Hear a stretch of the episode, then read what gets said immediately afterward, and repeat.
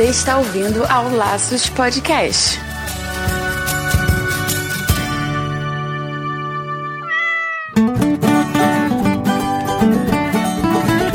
Bem-vindos ao Laço Podcast número 10. Aqui é o Andy Bitar. E eu sou Marina Arinelli e aqui no Laços que vamos discutir tudo sobre o seu animal. Hoje o papo aqui é um pouco mais prático. A gente vai discutir um pouco sobre alimentação. O que, que será que é melhor pro pet, hein? Ração ou comida caseira? Qual a vantagem de cada um e qual que é o melhor alimento pro seu pet? Mas antes desse papo, a gente vai primeiro responder aqui alguns comentários que chegaram durante a semana. Música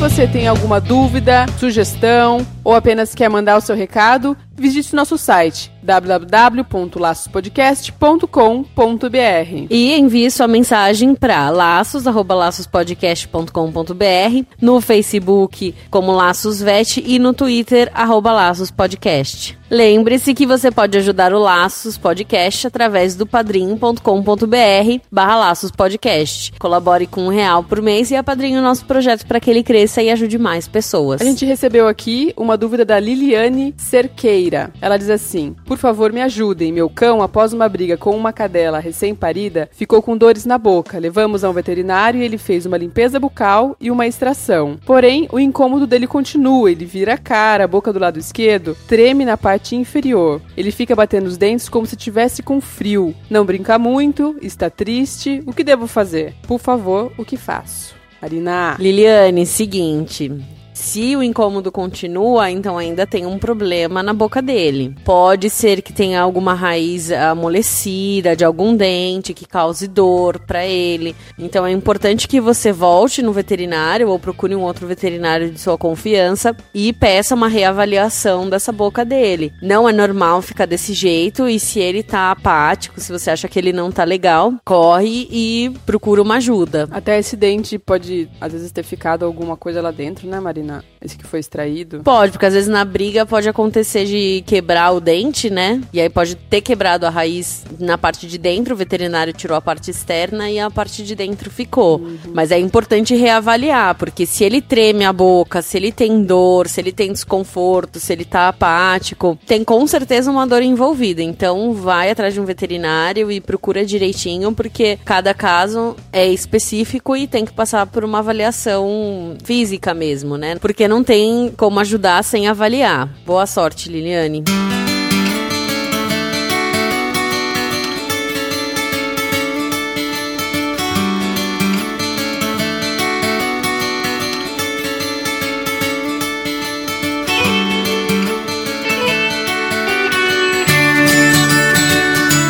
Então para o nosso bate-papo principal, que é a alimentação. Vamos começar definindo primeiro o que é alimentação caseira e alimentação industrializada, né? Bom, Andy, então vamos lá. Comida caseira é aquela que você faz em casa. Então você planeja uma alimentação balanceada e adequada para o seu animal de estimação e você cozinha como você cozinha o seu almoço, a janta, e você faz isso pelo seu animal. Mas não é da nossa comida, o resto da nossa comida, né, Marina? Não. É bom colocar, frisar isso que não é, não é a mesma coisa, porque a gente não pode colocar tudo que a gente come pro cachorro. Uhum. Tá? Então, o cachorro e o gato, eles têm particularidades na alimentação e a gente tem que respeitar isso quando for bolar uma alimentação caseira. E a comida industrializada são as rações. Então, são comidas que são processadas numa máquina, já com os nutrientes equilibrados, que vêm em forma de um grão seco para você alimentar o seu cão. E daí tem muita gente que é contra isso, né? Que fala que a, que a alimentação industrializada pode trazer vários malefícios, até câncer, né? Tem algumas pessoas que acreditam que a, algumas rações né, trouxeram câncer,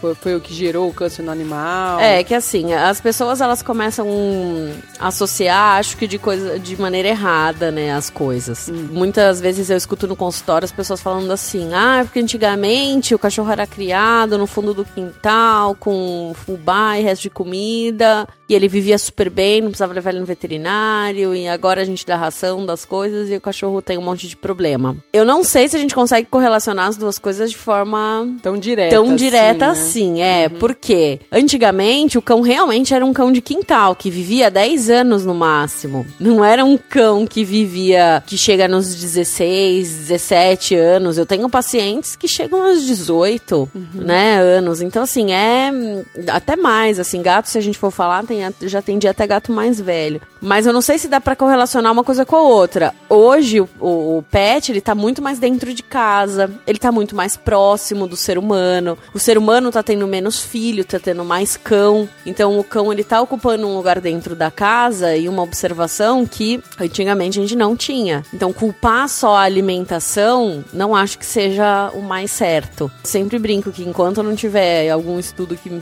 comprove que a ração causa o câncer, eu não vou falar que sim, né? Mas se, se aparecer um artigo, a gente muda o nosso conceito, né? Se aparecer alguma evidência científica de que a ração traz malefícios, a gente tem que repensar. Mas hoje em dia a gente não tem nada sobre isso e eu acho que não dá pra fazer essa correlação de forma direta. Até porque na rotina que a gente vive hoje em dia, a ração é 10 vezes mais prática do que uma comida caseira, Ah, né? sim, prática, sem dúvida.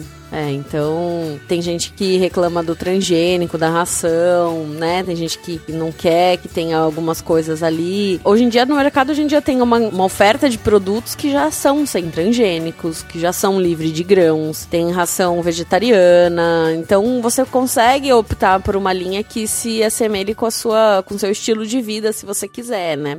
E que esteja melhor balanceado. Porque, pra mim, grande dilema de você dar comida caseira é você saber balancear essa comida de forma adequada. Eu não sou contra dar comida caseira pros cães. Tem gente, tem veterinário, já convivi com alguns veterinários que são 100% contra e que acham que cachorro e gato tem que comer ração e ponto. Mas eu não sou, não tenho essa visão radical. Mas eu acho que tem que saber balancear. Porque se você não balancear, você vai trazer mais mal Mais- do que bem. É, mais malefícios que benefícios, né? E daí precisaria provavelmente ajuda de um profissional que tem aí muitos nutricionistas, né? Veterinários nutricionistas, né? Que poderiam ajudar na montagem dessa dieta, vamos dizer assim, né? Mas eu imagino que isso não deve ser muito barato, né, Marina? É, eu vou falar bem a verdade pra você, eu não sei de valores. Eu já encaminhei alguns pacientes pra nutricionistas pra fazer o balanço da alimentação. Então, em termos de valores, eu não sei te falar, né, do profissional, mas o certo é você ir procurar um profissional para que balanceie bem a dieta do seu cão.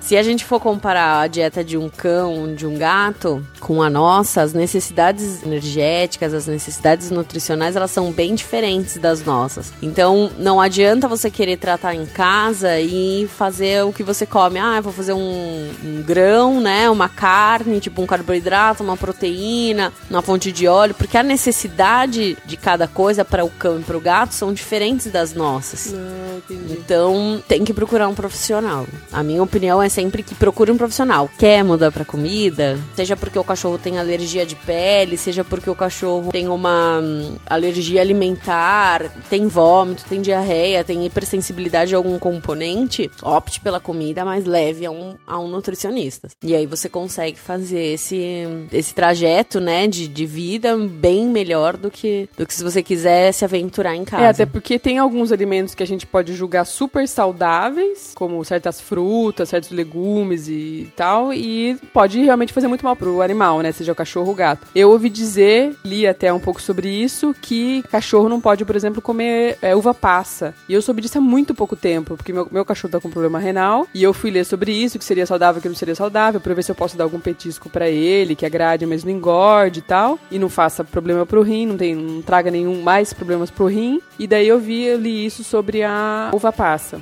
Então, quais outros alimentos que te vem à mente que você acha que pra gente seria tipo, nossa, que bonitinho, ele come, sei lá, maçã, e às vezes maçã também não, não faz bem, sabe? É, o que a gente costuma pedir para que o proprietário não dê, né, para que o responsável não dê pro cachorro, são as frutas muito ácidas. Então, abacaxi, morango, kiwi, até laranja, dependendo da laranja, porque as frutas ácidas podem causar gastrite. Então a gente pede para que dê em pequena quantidade. As uvas e uva passas, então elas não podem ser dadas, porque na verdade não tem nenhum estudo comprovando, mas tem relatos de animais que passam mal. Eu mesmo já atendi um cachorro intoxicado por uva, o proprietário dava uva com frequência, o cachorro passava mal. Chocolate não pode dar, tá? Então tem gente que acha bonitinho dar chocolate, que o cachorro gosta, bombonzinho, não pode, porque o chocolate tem uma substância nele que intoxica o cão, vai causar quadro neurológico, então não é bom dar. Café não é bom dar também, porque também intoxica, também pode fazer muito mal. E doces em geral não dá, porque o cão, ele não foi, não foi feito para comer nenhum tipo de doce. O doce em excesso pode causar diabetes no cão, porque ele vai ter uma liberação alterada de insulina e ao longo prazo esse pâncreas pode ter problema e ele pode desenvolver uma diabetes no fim da vida ou no meio da vida se ele comer muito doce. Uhum. Ou se ele comer, por exemplo, muito carboidrato ou uma, uma dieta muito desbalanceada, pode levar o cão a virar diabético quando idoso. Uhum. Então isso influencia. Você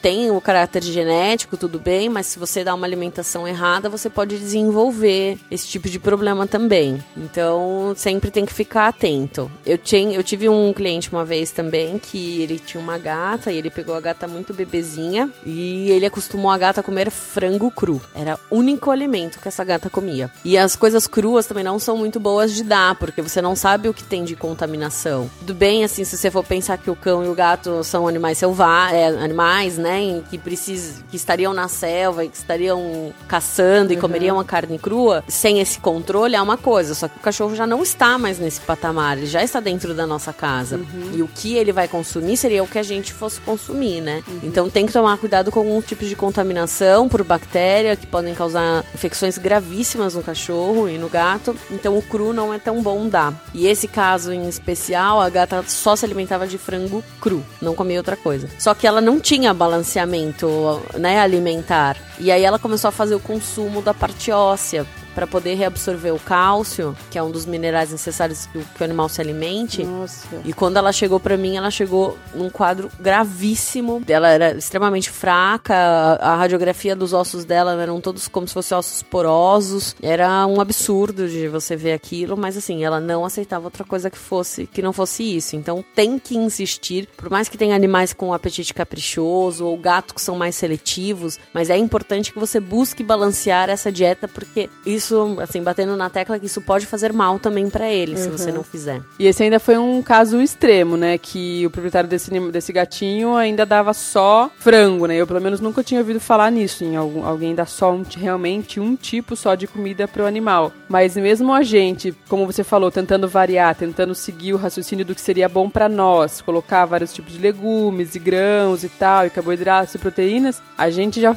arriscaria fazer uma meleca na dieta do animal, né? E também os temperos, né? A gente usa, a gente acredita que a comida tem que ter um certo cheiro, um certo tempero pro nosso paladar. Pro cachorro é diferente, né? Inclusive acho que tem temperos que não são legais, né? É, não, não pode temperar da mesma forma, porque o olfato dele é diferente do nosso, o paladar é diferente do nosso, então não precisa ser uma alimentação como a nossa. Até, por exemplo, o habitual alho com cebola que a gente tempera quase tudo, não pode ser dado para cão e pro gato. Em grande quantidade eles podem intoxicar. E aí você vai causar também o mal. Então, animais que comem continuamente comida caseira temperada com alho com cebola podem apresentar problemas futuros. Então, é uma coisa boa de se evitar também. Mas é sempre importante, né, levar para um profissional que vai te orientar. Mas, por exemplo, você tem um cachorro gordinho, você quer fazer uma dieta, quer colocar ele numa alimentação caseira, tudo. A gente sempre precisa lembrar que a gente sempre precisa de algumas fontes, que são fontes de proteína, fonte de carboidrato, fonte de lipídios, que são as gorduras. Então, por mais mais em dieta que o cão esteja, ele precisa de alguma coisa de gordura para se alimentar. Ele precisa de fontes de minerais e de fonte de vitaminas, que é o mais difícil da gente conseguir balancear no cão e no gato. Né? Então, normalmente, quando a gente monta uma dieta, a gente coloca um suplemento alimentar junto. Então existe no mercado hoje em dia uns pós que você mistura na comida e que já vem com uma quantidade de mineral e vitamina ali para você misturar e fazer com que aquela alimentação seja mais adequada.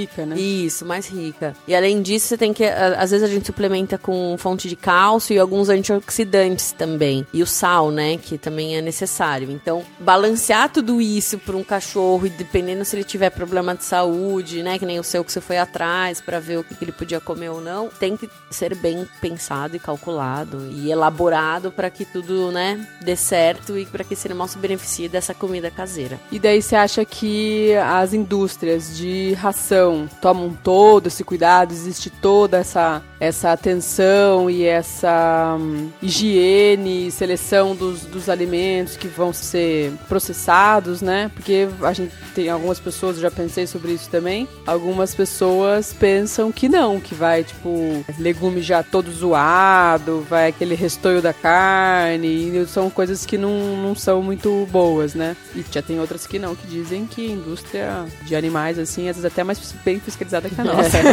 é, eu acho que você tem que estar atento à marca, para falar a verdade. Então, assim, hoje em dia a gente tem uma oferta de ração gigantesca no mercado. E marcas hiper variadas, né? Então você tem que ir atrás de uma marca responsável. Essa é a minha, minha opinião. Você tem que ir atrás de uma marca que mostre que tá fazendo aquilo especificamente para o cão e para o gato. Existem indústrias de, de alimento para cães e gatos que, que fazem diversos estudos, que tem animais lá e que oferecem alimentação. Tem uma marca de ração que é até a, Rios, né? Que é, hoje em dia é considerada uma das melhores marcas de ração, ração para cães e gatos. E eles trazem pra gente, pro clínico veterinário especialmente, eles trazem pra gente muitas informações. Então, pesquisas e pesquisas e pesquisas em cima do que o animal gosta, em cima do que o animal precisa, balanço dietético em cima do que, do que. Ela não é a única que faz isso. Então, se você for buscar alimentos assim, né, indústrias assim, vale a pena. Uhum. Vai estar tá seguro, né? Vai estar tá seguro, exatamente. E tem algumas é, rações até que vem com um, selo de 100% de satisfação. Que se o animal não comer aquela ração, se ele não gostar, se der algum problema, você pode ligar, eles te devolvem, eles vão atrás. Então eles se responsabilizam para que aquela alimentação seja bem balanceada. É lógico que nesses casos você precisa dar só a ração, né? Também não dá. Sim, sim. Ah, meu cachorro ficou assim porque ele come a ração, mas ele come 500 petiscos por dia, né? Você uhum. dá tudo pro cachorro. Então não é bem assim. Mas são marcas de extremamente de extrema confiança e que eu acho que vale a pena seguir. É, e essa questão que você falou de usar resto das coisas, tudo, não, não usa. Se você for procurar uma boa marca, não usa subproduto. Então usa o produto específico para fabricar aquela ração. Ah, então eles fazem todo o balanceamento, é tudo feito através de máquina, até às vezes tem poucas que tem pouco contato humano, então é muito maquinizado hoje em dia todo o processo, e aí eles fazem um processo de, de retirada de nutrientes, né? Se quem tiver interesse pode, pode dar uma olhada em alguns sites que você consegue ver todo esse processo de ração mesmo, da, Site da fabricação. Das marcas mesmo. Isso, você vai atrás, entra e tem algumas uhum. que tem. E tem algumas que oferecem até visita. Então, se você quiser ir visitar numa fábrica de ração, eles, eles disponibilizam. Legal. Mas aí eles fazem. Agora, no mercado, a gente tem as rações muito, muito baratas e ruins. Tem as rações muito, muito boas. E o que varia entre elas é a matéria-prima, é do que é feita essa ração. Uhum. Por isso que cada uma tem um preço diferente diferente. Então, consequentemente, as rações mais caras são as rações mais especializadas e as teoricamente as melhores rações para você oferecer para aquele pro seu animal. É, mas o preço não garante também, não dá para chegar e falar, eu quero mais cara. Não, dá uma pesquisadinha e ver o, às vezes tem um, às vezes tem uma ração mais em conta que atende bem o que você precisa, né? Tem, tem. Você tem que você tem que pesquisar realmente. A gente divide hoje em dia a alimentação, as rações em três categorias. As rações base elas são as rações de combate. Então, as rações, são rações de manutenção, é assim que a gente chama elas. São rações mais baratas e que tem uma matéria-prima com menos qualidade, se você for comparar com as outras. Uhum. E elas, basicamente, suprem uma necessidade mínima do animal de, em relação de alimentação. E aí, normalmente, o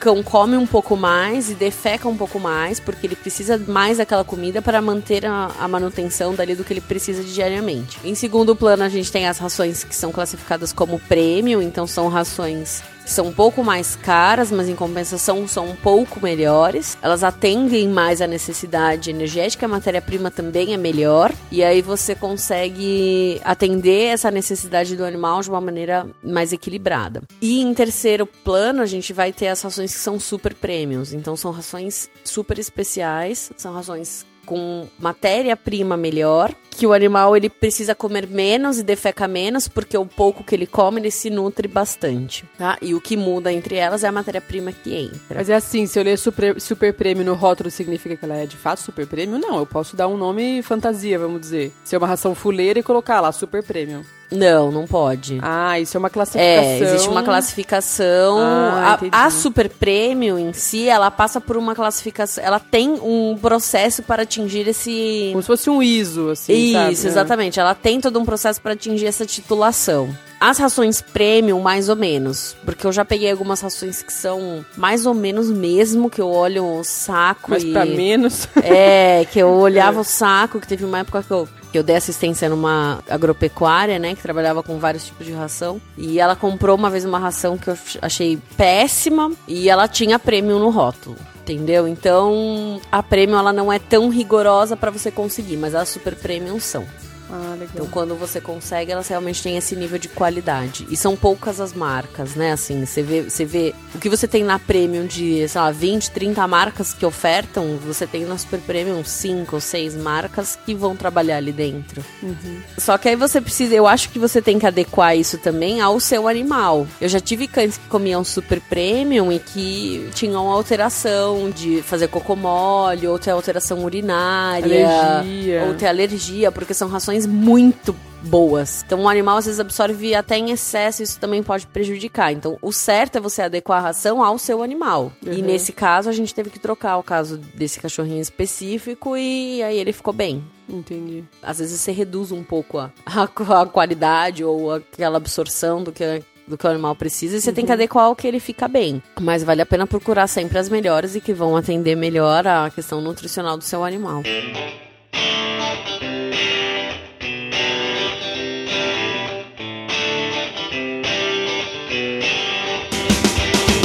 Independente, então, do tipo de alimento que acabar escolhendo, né? Seja ah, industrializado, né? A ração, seja o caseiro. Qual a frequência? Como que a gente deve administrar esse alimento para o animal? Quantas vezes por dia? As porções? Cada caso é um caso? Como que seria o, o ideal? Bom, em geral, varia um pouco. Então a gente tem algumas coisas para se pensar. Primeiro, se é um cão, vamos separar cão e gato, tá? Tá. Se a gente tem um cão filhote, ele tem que comer mais vezes ao dia porque ele gasta energia mais rápido, o metabolismo é mais acelerado, então ele precisa comer mais. Então o certo é você oferecer de 3 a 4 refeições por dia para um cão filhote. Conforme ele vai crescendo, você vai reduzindo o número de refeição e o ideal seja que o seu cão coma duas refeições por dia. Um cão adulto, se você estiver falando de manutenção, né?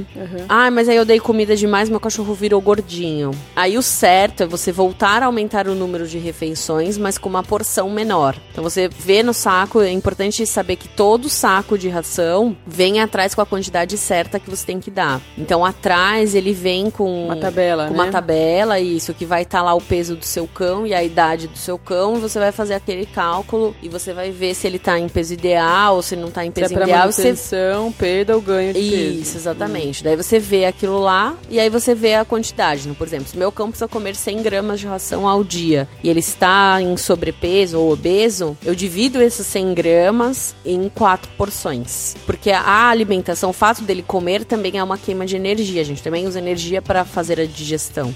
Então, quando a gente reduz isso e a gente mantém várias vezes ao dia, a gente ajuda a queimar. E além disso, a gente não deixa que o animal fique com fome. Porque se ele ficar com fome, ele vai querer comer, querer comer tudo que tá pela frente. Então você satisfaz essa, essa ansiedade, essa alimentação excessiva, né? Essa fome excessiva do cachorro. E se você for dar comida, é assim, um pouco vai, vai acabar se encaixando também nos cães no seu estilo de vida, né? Porque tem gente que sai de casa de manhã e volta à noite. Tem gente que trabalha e vira, vira um dia pro outro. Então esses cães que ficam muito tempo sozinhos, a gente acaba deixando comida à vontade, né? Eu acho que é sempre importante você respeitar a quantidade de comida que você tem que dar. E aí, por exemplo, são 100 gramas e eu vou dar uma, conseguir colocar uma vez por dia porque eu trabalho o dia inteiro fora e volto no dia seguinte. Então põe essas 100 gramas gramas e deixa à vontade ali pro cão durante o dia. Então, o deixar à vontade se encaixa no, no seu estilo de vida. O ideal seria você dar rações, é, alimentação, é, né? é, refeições de forma fracionada. Agora, se você não consegue, ou se você tem uma rotina né, diferente, você tem que se adequar ao que você consegue fazer uhum. também, né? Mas seria bom respeitar essa quantidade diária, não deixar, ou a vontade é deixar à vontade a porção do dia, não deixar à vontade lá o saco aberto para ele comer quanto que ele Isso, quiser também. exatamente, é. Porque o cão, ele tem menos noção de saciedade do que o gato. Então o cão, tem cachorro que se você der 10 quilos de ração, ele vai comer 10 quilos de ração. E o que você colocar, ele vai comer, entendeu? Uhum. Então nesses casos a gente tem que reduzir. Então tem que umas, controlar. Eu conheço umas pessoas assim também. É. tem. É, então, tem Temos. que tomar cuidado. É. Tem que tomar cuidado.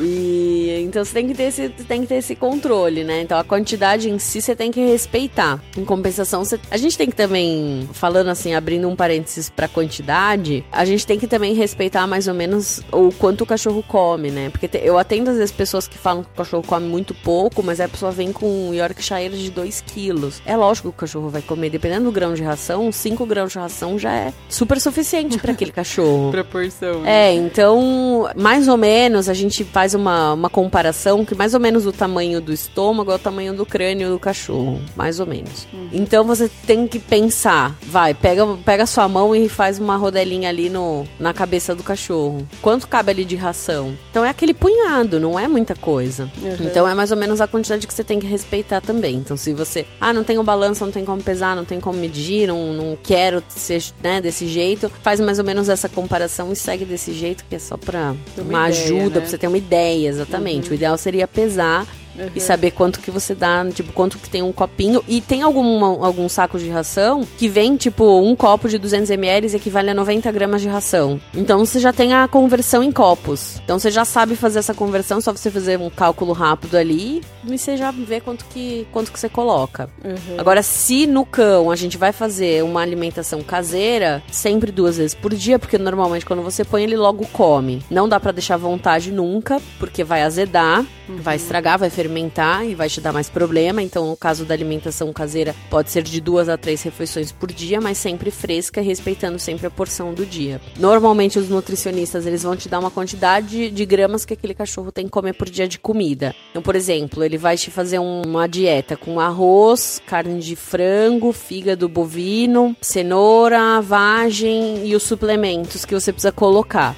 Mas essa quantidade ele tem que comer 300 gramas ao dia. Então, você divide três porções ou ah, duas tá. porções a, a 300 gramas. São três de 100 ou duas de 150. Uhum. Respeita a quantidade também da comida, porque normalmente é muito mais apetitoso comer uma comida do que uma Sim. ração. Então, se você colocar mais, o cão vai querer comer mais. Então, tem que respeitar essa quantidade também. E se a gente for falar de gato, o gato ele tem um hábito alimentar diferente e o gato deve se deixar a ração à vontade. O gato ele come poucas vezes e várias vezes ao dia é o hábito dele. E aí você tem que colocar, deixar à vontade e ele se respeita o quanto ele come. E daí esse à vontade, daí já é à vontade mesmo, é colocar, encher a vasilhinha e deixar lá ou seguindo ainda a porção diária? Então, se o gato for gordinho ou se o gato não tiver atividade física, tenta respeitar a quantidade diária que também vem no saco. Vem tabelinha também. Também vem tabelinha. Mas aí ele vem, tipo, adulto, sobrepeso, vem bem menos menos específico do que o do cão, porque a variedade é menor. Uhum. Segue a tabelinha e deixa à vontade. É, segue a tabelinha. Se o gato tiver gordinho ou não tiver muita atividade, tenta respeitar mais ou menos a quantidade para que ele não fique obeso ou para que ele perca peso. E se você tiver um gato filhote ou um gato adulto, você pode, né, encher, vai, a vasilhinha duas vezes por dia e ele vai comer ali ao longo do dia quantas vezes ele quiser. Tá? Lembrando que nesses casos de cães ou gatos gordinhos, existem é, rações específicas para eles também. E aí, essas rações, elas devem ser dadas exclusivamente só elas. Porque se você dá, tipo, a ração dietética e um petisco, não adianta nada. Tá jogando nada. seu dinheiro fora, inclusive. Tá né? jogando Porque dinheiro é fora. Cara, é. né? Quem não escutou, escuta, que a gente já falou um podcast sobre obesidade. Então, quem tiver, escutar esse, né? Tiver em dúvida no que dá e ver que o animal tá gordinho, escuta o podcast que a gente tira algumas dúvidas. Então. Isso não só pra dieta, né? Acho que ração renal, essas rações específicas, né? De, de algum tipo de tratamento, né? Vai dar a ração, se propôs a dar ração, daí é a ração mesmo. Melhor é que sim. Porque aí você tem uma quantidade, por exemplo, um cão que tem um problema no fígado, ele precisa de uma quantidade de proteína X, ele precisa de uma gordura X para que o fígado dele não sofra um excesso. Então a ração já é desenvolvida para isso. Então eu tenho que dar ração, porque você dá ração e você dá uma outra coisa a mais, você vai desbalancear 100% a alimentação dele. Tipo, ah, não, tá tudo bem, mas eu coloco o caldo da carne, mas pô, o caldo da carne é onde tem toda a gordura, que a carne esquentou, desmanchou a gordura ali no caldo. Então se você for realmente colocar o, na balança o quanto ele comeu, vai aumentar muito a gordura. E aí não Altera tem lógica, tudo, é. altera toda. Então, rações dietéticas, rações específicas para doenças, rações terapêuticas em geral, que é assim que a gente chama elas, tem que ser dadas exclusivamente. E daí, nesses casos que o cachorro não está 100% saudável, ou ele está fazendo um tratamento de rim, ou ele está fazendo um tratamento para perda de peso, enfim, tá com algum tipo de alergia e é- a ração também está sendo uma ração específica. É gostoso a gente dar algum petisco, né? Um agrado, inclusive, até para treinar, né? Até como a gente já fez podcast sobre isso também. Até para incentivar, né? O, o xixi, o cocô no lugar certo, da patinha que seja, dar alguma ordem para ele obedecer e tal, enfim, tudo incentivar isso com petisco. Que petiscos que seriam saudáveis? A gente falou alguns que não são saudáveis, que não são legais, como chocolate, cebola, uvas e tal. O que, que seria saudável, né? Bom, se você, se você tiver um cão em tratamento, sempre pergunta pro veterinário, tá? Então, por exemplo, ah, ele tem um problema no rim. Sempre procura o que você pode dar. E hoje em dia existe já alguns petiscos que são zero gordura, mais proteína. Então você pode procurar esse tipo de petisco no mercado e optar por isso. Ou, por exemplo, pergunta, sempre pergunta pro veterinário, mas frutas, algumas frutas em cães que têm problemas não, não vai fazer mal. Um legumes, um brócolis, às vezes não vai fazer mal se o seu cão gosta de comer, tá? Agora, se o cão está saudável e você quer dar petiscos pra ele, sempre opte por frutas. Então, banana, maçã, melão, melancia pode ser dado. Em geral, assim, legumes e frutas não são muito ruins, tirando, respeitando esses que não são, né, que a gente tem uma listinha aí do que não dar. Então, respeita esse, segue pros próximos, pros que podem dar e você pode fazer esse, esse agrado pra eles. Derivados de leite, ou o leite em si, pode ser dado com um pouco de ponderação. Então, por exemplo, ai, meu cachorrinho adora comer um- uma tigelinha de leite de manhã. Se ele está habituado a tomar o leite, não tem diarreia ou não tem outras alterações, não tem problema dar. Gatinho também? Gatinho também. Nunca adoça, então o açúcar lembra que é péssimo para cães e gatos, então não adoça. Põe o leite, de preferência o integral, que é mais rico, né, em tudo, mas assim,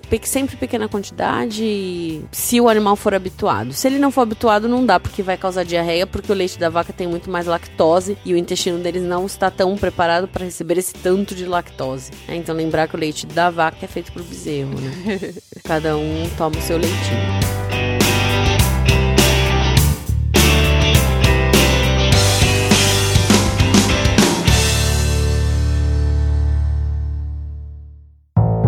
Então,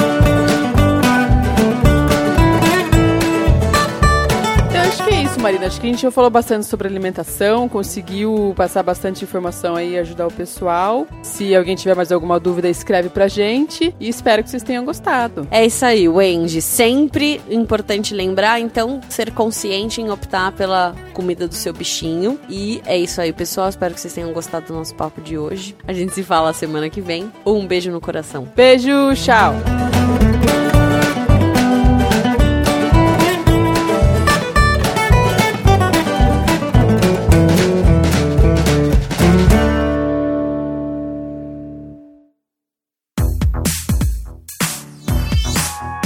Podcast foi editado pela Isso Aí Design. Tudo isso é forma com função. É design estratégico. É isso aí.